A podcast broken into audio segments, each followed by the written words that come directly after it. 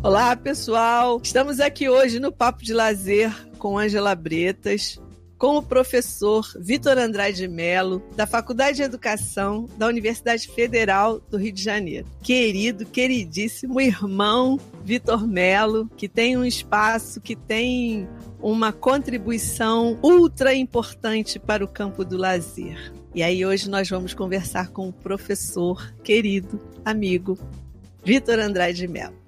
Oi, Vitor!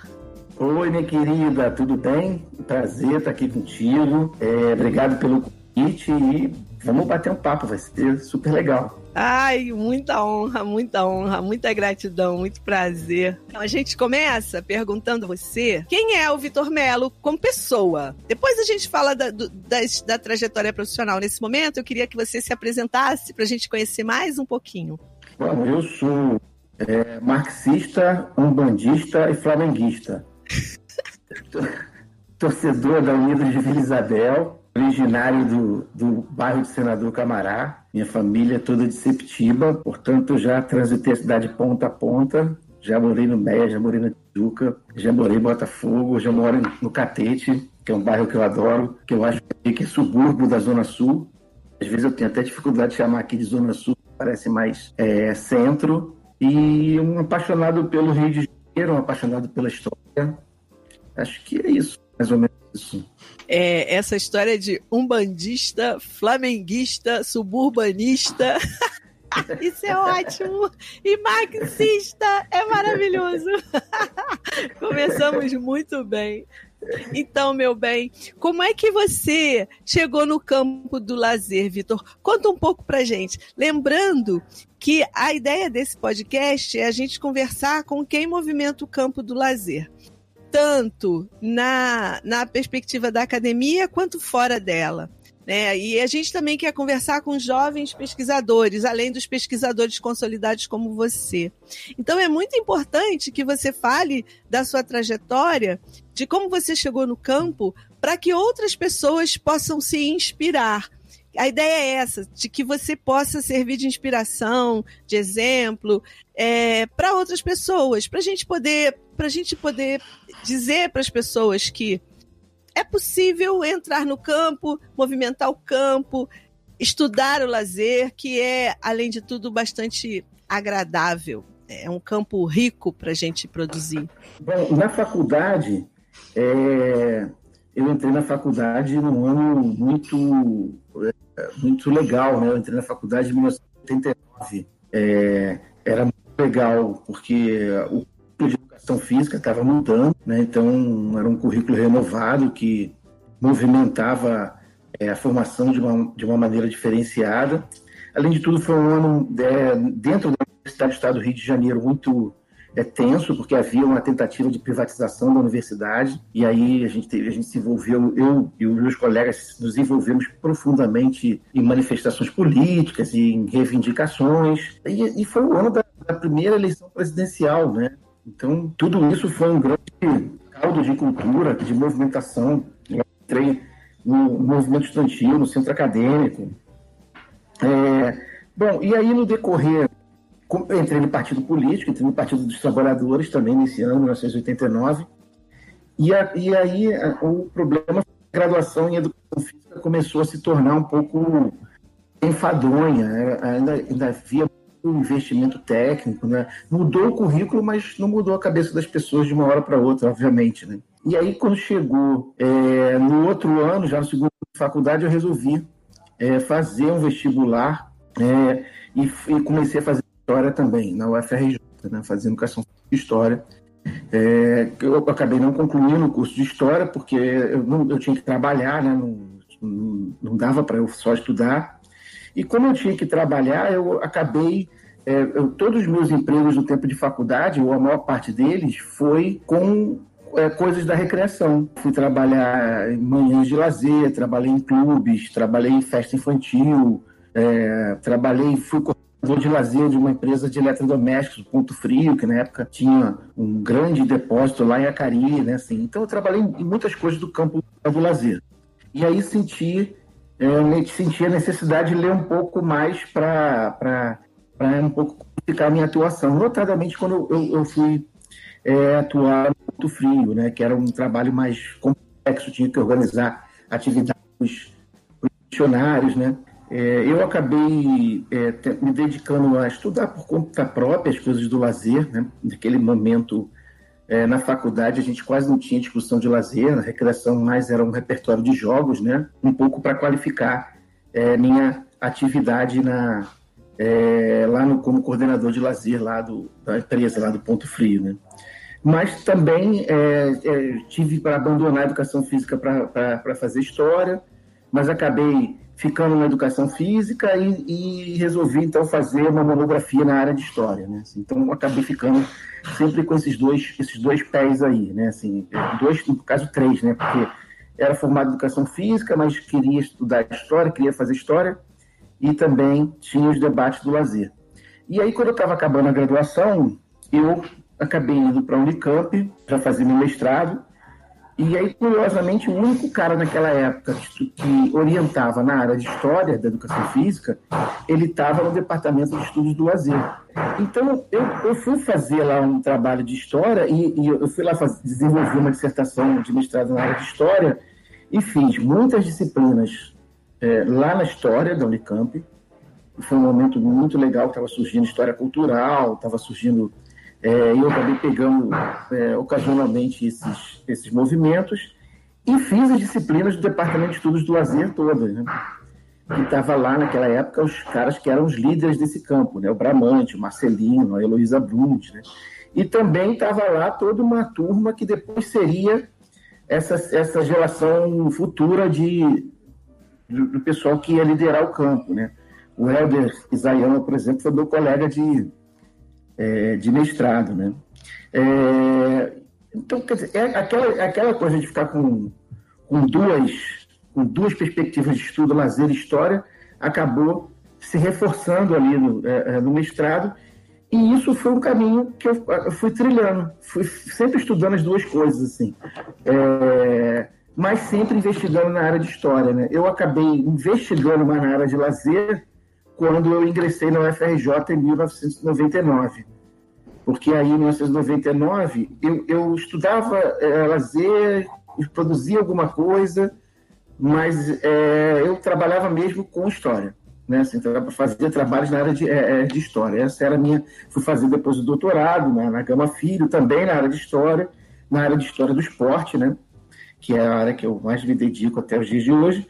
E aí, quando eu fiz o concurso lá para a FRJ, o concurso foi em 98, em 99 eu comecei a atuar, aí foi que eu comecei a, a um pouco investigar mais no campo do lazer, né? Assim, aí é, criamos um grupo de pesquisa, criamos um projeto de pesquisa primeiro, que depois virou um grupo de pesquisa, que depois mudou o perfil, né? Assim, é, e aí é, foi quando eu participei mais ativamente, assim, é, dos debates é, da, da área é, do lazer num momento que foi muito bacana, porque é, o, o, campo estava é, ganhando uma nova conformação, né, uma conformação mais acadêmica, assim, é, é estruturando uma série de iniciativas acadêmicas, né, assim, e, e, por sorte é, eu acabei participando desse, desse movimento, né, assim, é, participei lá desde o início, acompanhando, primeiro acompanhando, né, é, muito em função da minha amizade com o pessoal da FMG, que naquela época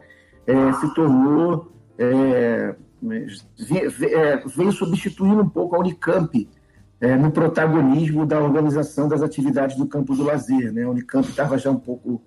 É, já não era tão ativa, e o pessoal da UFMG que estava.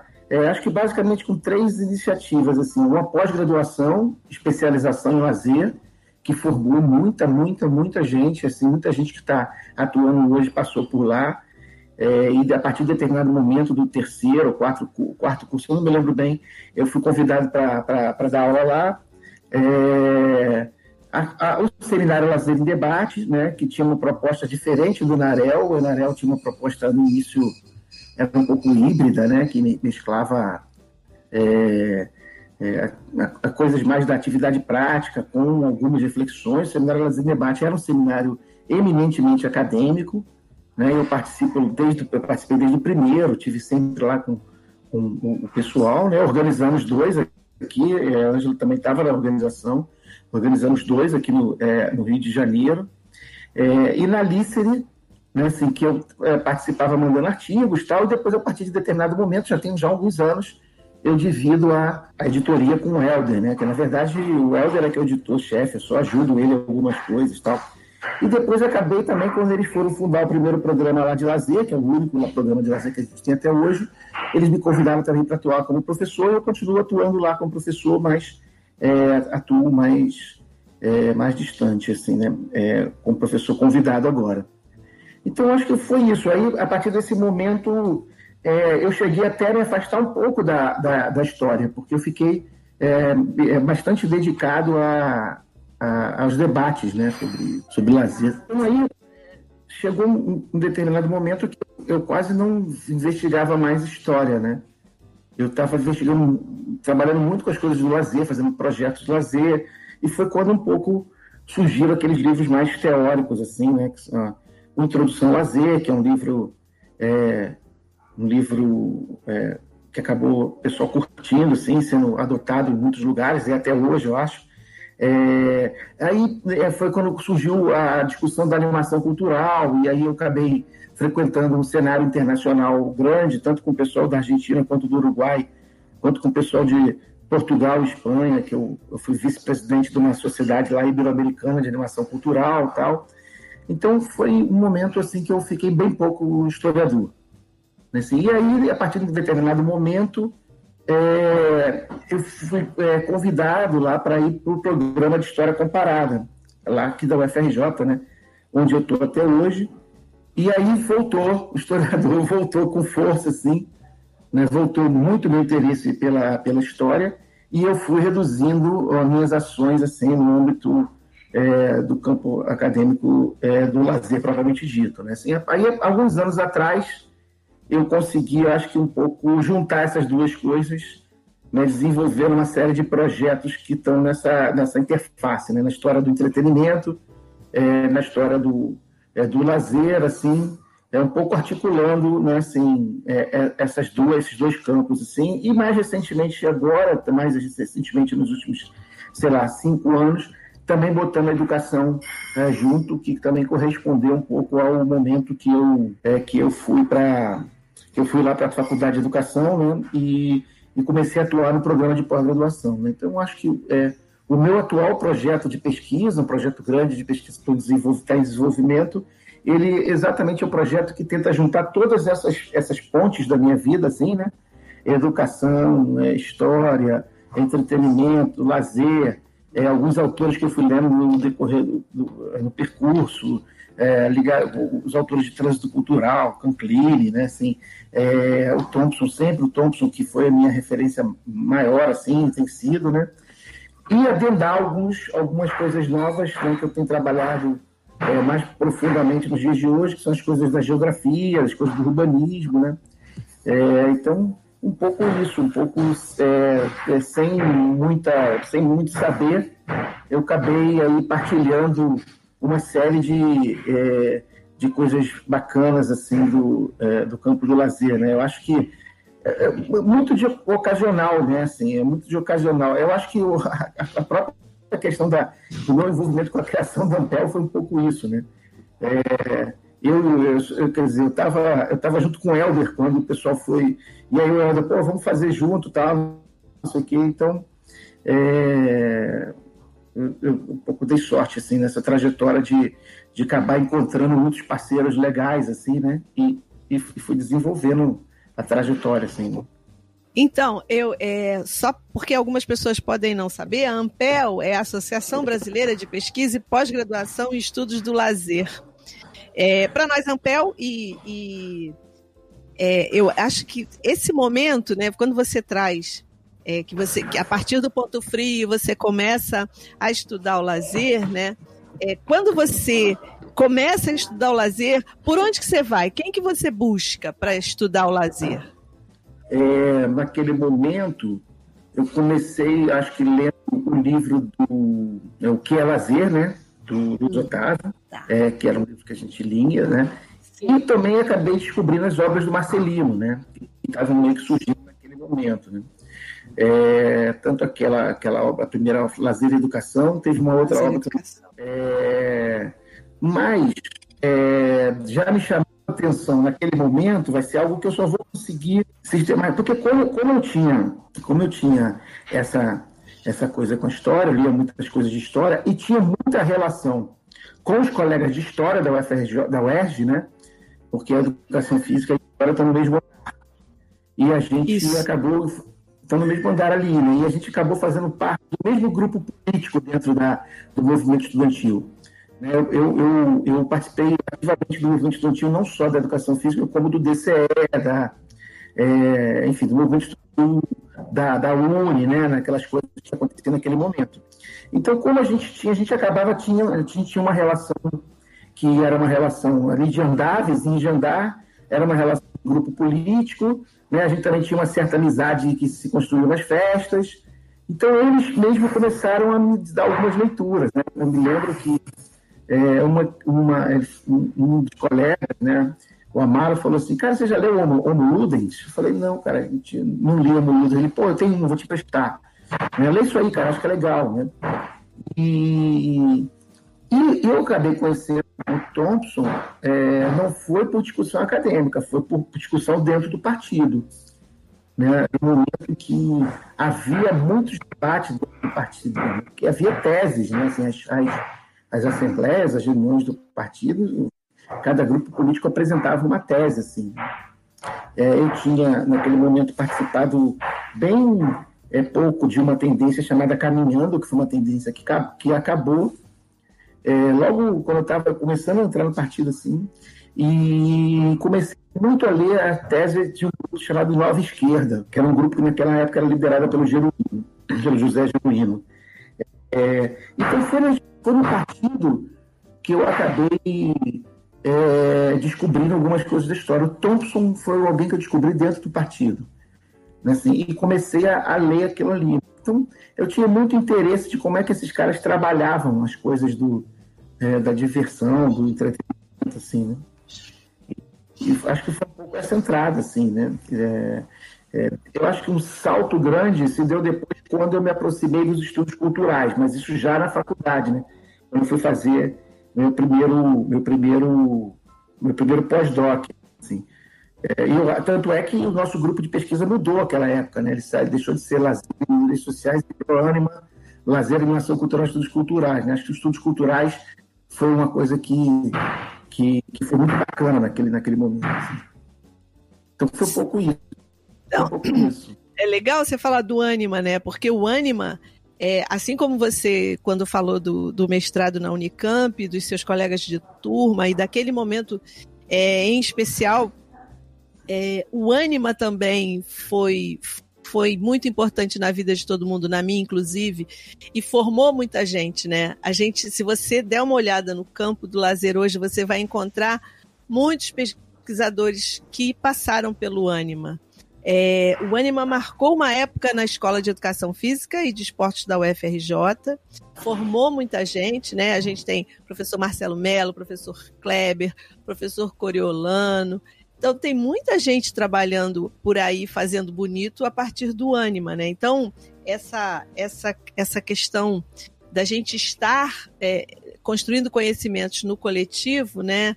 Só só fortalece. Então você falou da sua turma na Unicamp, falou dos colegas de partido e dessa, dessa maravilhosa união história e, e educação física no mesmo andar da UERJ, eu lembro muito bem disso também. É, e né, isso é muito legal e mostra também, então, assim, o percurso, né? A, a história, é, a educação física, os estudos culturais, é, o Thompson, isso tudo tem, tem a ver também com, com a diversidade do próprio campo, né? E agora você falou ainda há pouco que está que tá buscando é, obras da geografia e do urbanismo, isso, isso tem a ver, isso é, é, mostra um pouco a beleza do campo, né, do campo de estudos do lazer. O quanto ele pode, o quanto a gente pode estabelecer relações que só é, é, fortalecem o próprio campo e aprofundam as discussões, né? Isso é muito legal. E aí, você falou do seu doutorado, e falou do, dos seus estudos de pós-doutorado. Por onde você percorreu? O doutorado foi na Gama? Quem foi seu orientador? O que, que você escreveu à época? Nos, nos seus pós-docs, o que, que você trabalhou também? Como é que foi isso? É, no, o, eu acho que os. É, bom, o mestrado, o mestrado e o doutorado, eles foram muito assim, é, ocasionais, né? Assim, porque naquela época não havia tantas opções assim, né? não havia muitas, muitas escolhas assim. É, o que não significa que não tenham sido experiências boas, né? Tanto no Unicamp, experiências difíceis, foram experiências é, conflituosas em certo sentido, mas foram boas experiências, né? Eu guardo boas lembranças, né? Tanto no mestrado em Educação Física é, na Unicamp e depois no mestrado em Educação Física é, da Gama Filho, né? É, os pós-docs, eu acho que eles apontam os caminhos que eu queria percorrer, assim, né? Como é, eu acho que eu acho que talvez é, uma marca assim a minha trajetória profissional é, seja é, sempre querer investigar. Né? Eu acho que é, eu, hoje já mais velho, eu acho que me concebo mais como pesquisador do que como qualquer outra coisa né? Se você pedisse para definir você é o quê? Professor, para escolher um, é pesquisador, né? Assim, eu gosto, eu, eu, eu gosto de ser professor, eu gosto de, de, fazer intervenção, mas o que eu gosto de fazer mesmo é pesquisa. Assim, isso o que eu gosto de fazer é que eu faço todos os dias da minha vida que eu posso. Assim. É um pouco minha forma de fazer arte, assim, né? Como eu concebo, eu concebo a pesquisa como uma prática para mim que tem muito de artesanal, de artístico, né? Assim, de de montando. Né? Então, é, eu sempre achei que é, quem gosta de fazer pesquisa nunca está satisfeito com, com, o que tem. Né? É por isso que para alguns pesquisadores deixam de fazer pesquisa, né? Eu acho que chega um determinado momento eles acham que entenderam alguma coisa, né? E eu sempre acho que pesquisador é um cara que sabe que não vai entender nunca o que ele quer. E por está sempre buscando novos temas, novos caminhos, novas perspectivas de investigação, essas coisas assim. Então, eu achava que eu devia sempre estar um pouco mudando de, de, de não de perspectiva política, né, mas mudando de, de perspectiva, ampliando a, os, os, caminhos da, da, da, perspectiva teórica, né, assim, notadamente ampliando o diálogo com as áreas de conhecimento. Né. Então, eu fui fazendo os pós-doutorados um pouco é, celebrando é, cada um desses momentos que eu fui mudando. Né? Então, os estudos culturais é, com a Heloísa, na verdade, o projeto foi quando eu fui estudar cinema e esporte, foi quando eu fui estudar relações cinema e esporte. Né? Eu queria estudar relações cinema e esporte e aí fui procurar a Heloísa Buarque de Holanda lá no programa de é, avançar de cultura contemporânea, que foi muito bacana lá, o tempo que eu passei lá era para ficar um ano, eu fiz o pós-doc um ano, mas acabei ficando depois mais três lá ajudando a, a coordenar as coisas lá do, é, é, do grupo, né? E aí acabou que aquelas discussões dos estudos culturais, elas serviram também, né, pro, elas serviram também é, para debates de lazer, né? E aí depois eu já estava é, me metido, metido, na história, profundamente na história. É, foi quando eu fui procurar no segundo pós-doutorado é, o, o, Daniel Reis, né, lá, na, lá na UF. É, porque é, eu, aí eu já estava estudando África, estava estudando Cabo Verde. Então eu queria entender melhor essa coisa, eu, eu, queria entender melhor a história política, entender melhor essa coisa da formação do nacionalismo. Né? É, e também foi ótimo, foi um tempo ótimo lá com, com, com, com o Daniel. O terceiro já foi com o Alexandre Vaz, né? Foi na educação. Foi o momento que eu estava indo para a educação, né? Que eu estava procurando um pouco é, o, o, debate, né? Assim, é, esse debate com, com, a área educacional, como é que entrava nessa jornada, assim, né?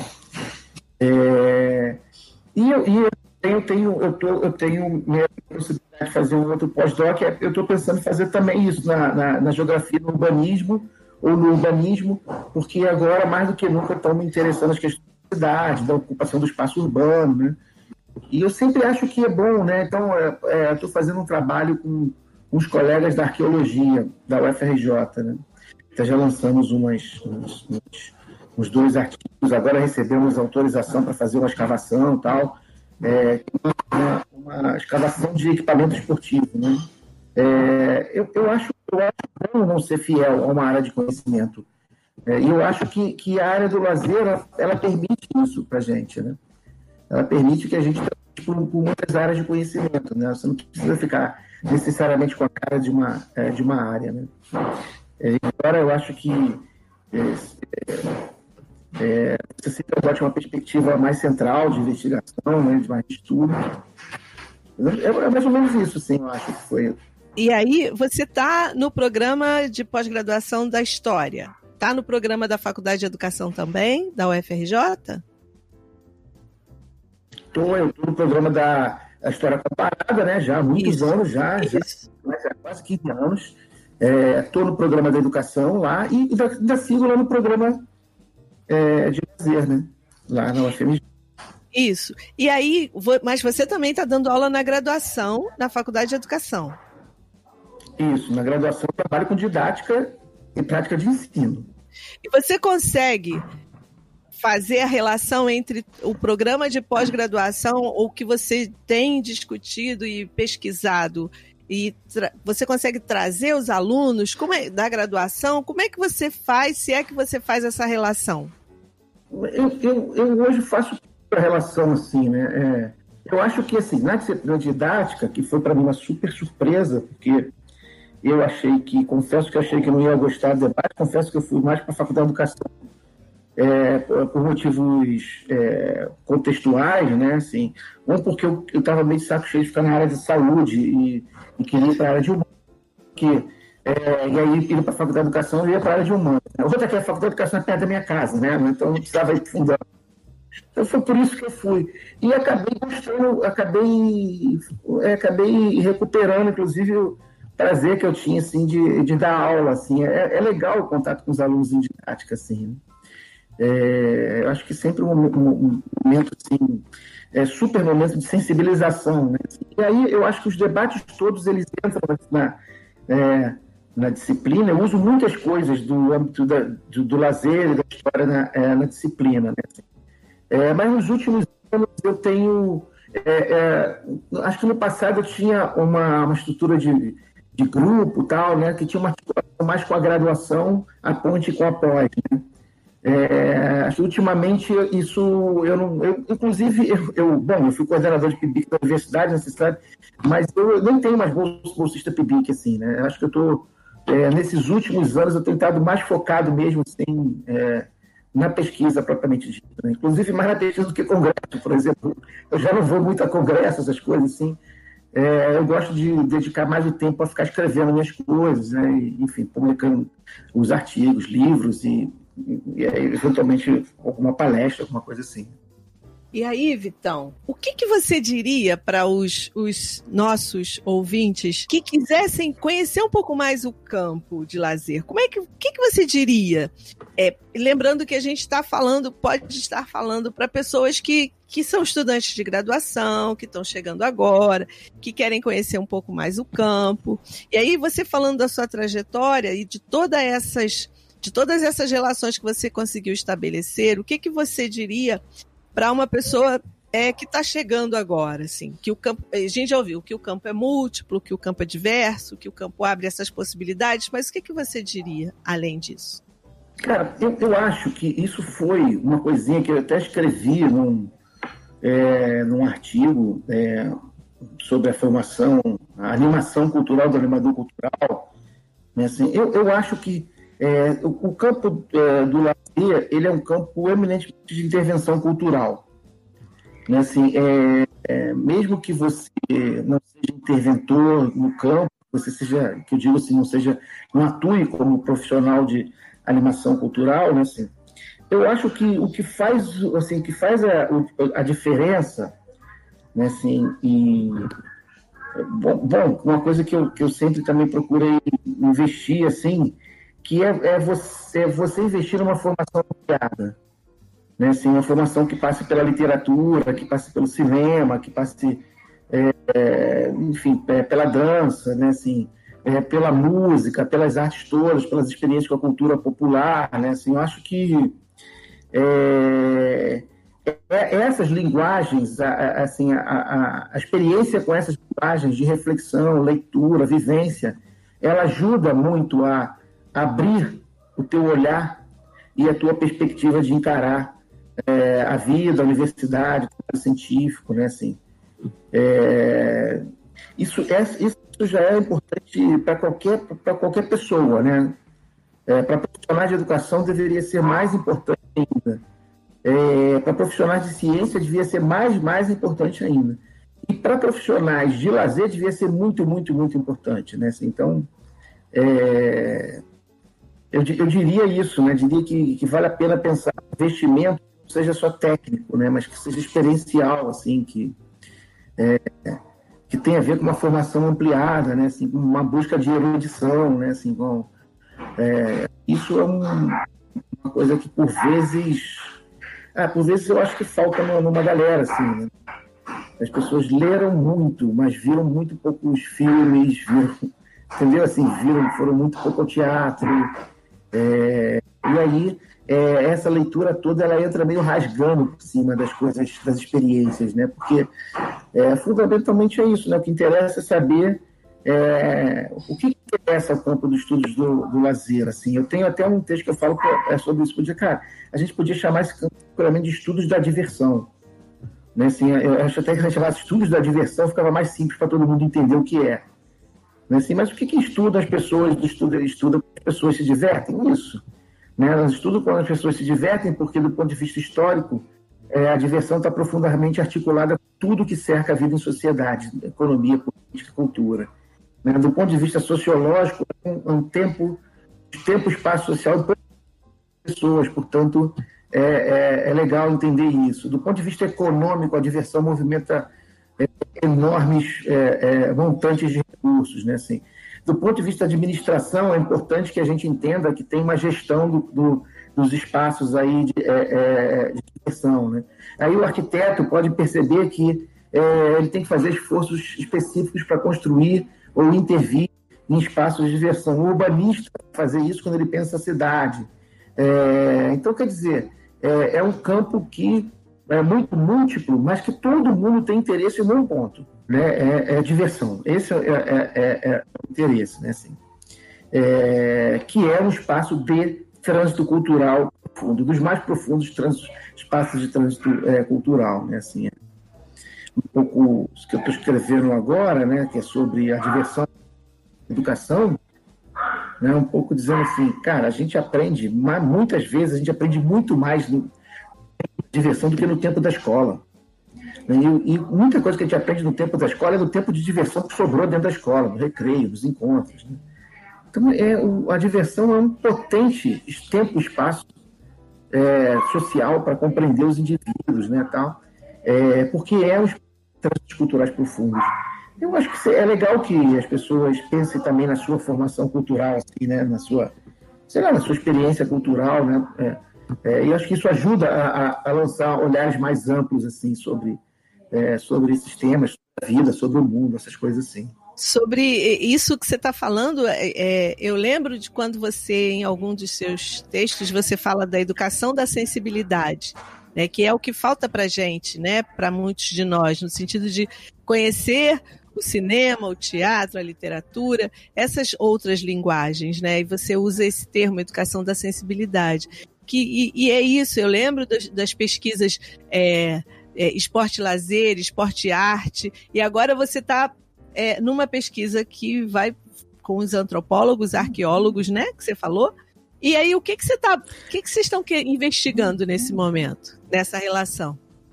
Tá, é, na verdade, esse, esse, essa pesquisa aí com o pessoal da antropologia, né, da, da arqueologia, né, é uma pesquisa, já está até publicado dois artigos. É um prado um prado é, nos mapas do Rio de Janeiro do século XIX. A gente teve cinco hipódromos funcionando simultaneamente.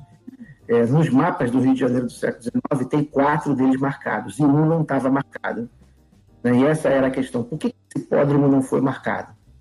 Então, a gente começou, primeiro a gente fez um trabalho é, mais historiador, é, propriamente dito, com fonte e tal. Esse era o, o, o, o hipódromo mais popular que houve né? não era, não, não, tinha aspirações de elite como os outros é, hipódromos, né? Assim, e ele foi perseguido pelos outros hipódromos. Né? Então a gente estava mostrando assim, olha, como é que também a cidade funciona para extirpar aquilo que é de natureza mais popular, né? É, e depois que a gente fez isso, a gente falou, cara, mas onde era esse hipódromo? E aí a gente começou a fazer um trabalho de arqueologia da paisagem, que era cruzando mapas e cruzando informações dos jornais, né, assim, vários mapas, várias informações de jornais, e, muito legal que a gente foi fazer marcações no terreno e tal. E aí nós descobrimos que esse hipódromo, na verdade, ele está exatamente onde está hoje a Leopoldina, a estação da Leopoldina de trem. Né? Assim, aquilo, aquilo lá era o Matadouro, né? e depois aquilo ficou vazio, porque a estação Leopoldina só entrou ali em 1926, é, e ali se constituiu um bairro chamado Vila Guarani, né? assim, e a gente descobriu que ali era, era, era um hipódromo, né? assim, a gente conseguiu com a arqueologia da paisagem. E aí, bem, então, aí a gente agora está pedindo, essa semana que saiu, uh, o IFAM nos deu a licença e a gente vai escavar, porque a gente quer encontrar as, uh, uh, resquícios da cultura, disso da cultura material e, e encontrar coisas que a gente possa eh, de alguma maneira, reportar. Quer dizer, a gente espera encontrar, pode ser que não encontre nada, né? mas a gente espera encontrar. Mas esse não é o trabalhão que eu estou fazendo, esse faz parte de um. Eu estou fazendo um, um, projetão agora sobre é, esporte nos subúrbios do Rio de Janeiro. Né? É, então, nessa primeira fase, eu estou estudando é, 14 é, é, bairros, 14, 13 bairros do Rio de Janeiro. É, Ramos, Olaria, Ilha do Governador, Beja, Calepaguá, Barra da Tijuca, Madureira, Irajá, Realengo, Bangu, Campo Grande, Santa Cruz e Septiba. É, um pouco mostrando como é que é, o esporte e aí articulado aos momentos de diversão foram fatores fundamentais da construção de uma identidade suburbana. Esse, esse é o, o, o, debate, né? de volta ao subúrbio. Né? É, no fundo, um absurdo. É disfarçado científico para se entender. Então, é, então é isso, né? Você você, você começou falando, não, é, você começou falando isso, né? É, flamenguista, um bandista, e aí eu acrescentei um suburbanista, quer dizer, você está voltando ao, ao, subúrbio. Isso é pô, muito legal. Agora é, é isso, né? Tô, eu tô bastante é, bastante é, envolvido nesse projeto e é legal estar também envolvido nos grupos de, de pessoas que, que são acadêmicos que estudam subúrbio, né, que tem uma série de iniciativas tal. É, então tá, tá bem legal esse projeto assim. Eu aproveitei a pandemia, né, para também para tocar, né? Porque a pandemia tirou meu, meu, meus de lazer fora de casa, né? E aí tô tocando, tô tocando. Fiz umas experiências legais, né? Escrevi um artigo sobre Septiba a terra da minha família, né? mesclando o trabalho de historiador, mas também mesclando com as minhas memórias de quem viveu Septiba, com a da minha mãe, que estava minha mãe é nascida em Septiba, né? Então minha mãe estava aqui comigo tava, eu, e a gente fiz uma experiência de fazer um, um artigo que mesclasse essas coisas todas, né? Assim, o tempo da pesquisa histórica, o tempo da minha memória da minha mãe, né? Assim, tudo se cruzando ali no, no artigo, né? Oi, legal isso, hein? Gostei. Agora me fala aqui uma coisa. Você falou que a pandemia cortou aí as suas saídas, o seu lazer na rua e como é que você frui os seus momentos de lazer? Ou fruía sem pandemia, né? É, eu, eu, eu, eu, eu uso muito o meu tempo de lazer, assim, né? Eu, é, é, eu, eu vou ao cinema quase toda semana, porque eu também tenho a sorte de ter um cinema muito pertinho da minha casa aqui né, assim, é, é, se eu sair daqui, se a sessão começa às seis, eu saio daqui dez às seis, vai dar tempo de tomar um café, de tão pertinho que é aqui, né? de arte, né? Um cinema legal, um cinema que passa filmes legais, assim, aqui no Museu da República. É... Eu vou muito, muito a show, muito a show, assim, adoro música e tal, isso aqui, então, eu circo voador, eu, eu reivindico que eu tenho uma, uma carteirinha de sócio lendo circo voador, porque eu vou muito no circo voador há muitos anos, né? Quase sócio fundador. Quase, Quase sócio, fundador. fundador.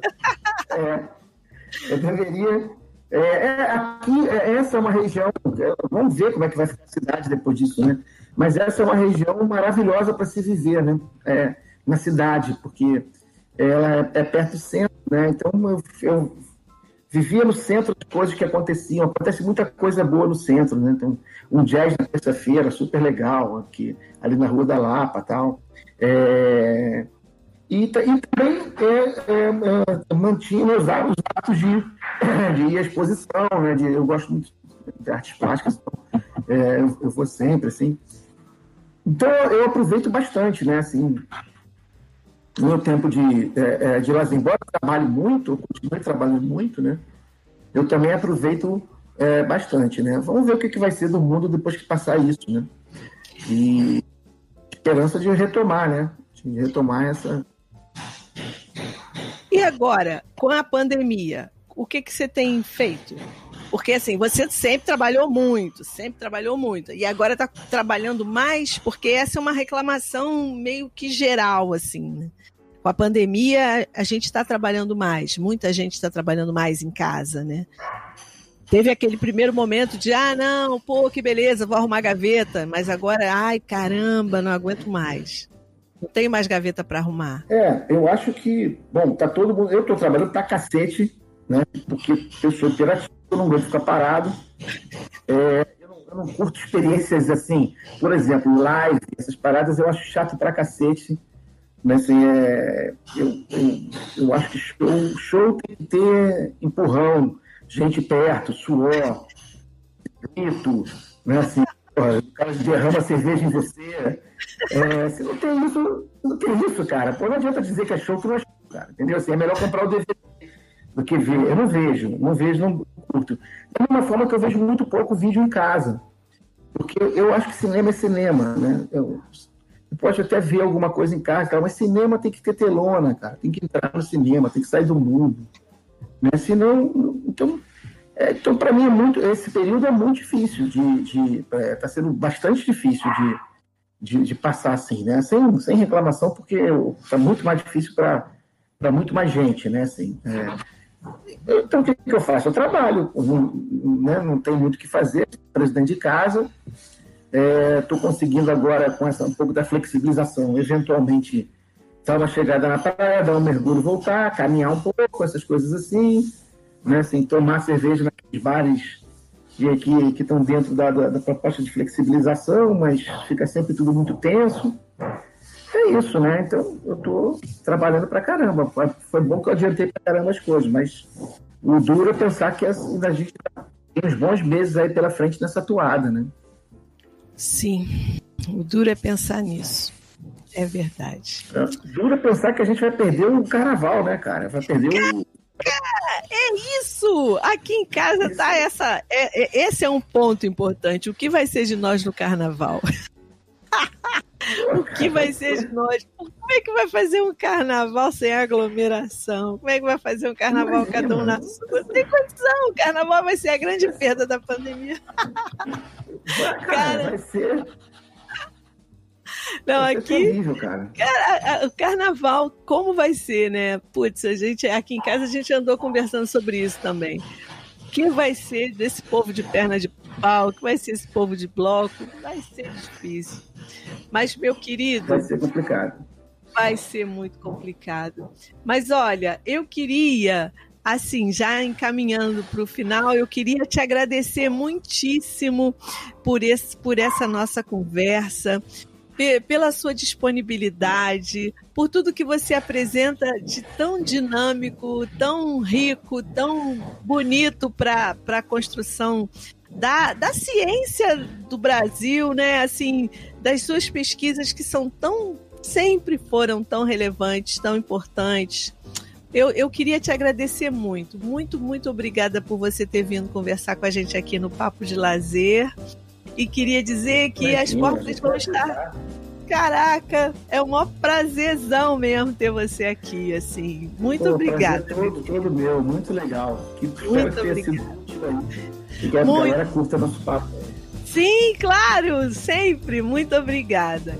Então, pessoal, hoje nós conversamos com o professor Vitor Andrade Melo, da Universidade Federal do Rio de Janeiro. E, para variar, foi maravilhoso. Muito obrigada, um beijo, até a próxima. Tchau, querido. Beijo. Tchau, beijo a todos, beijo.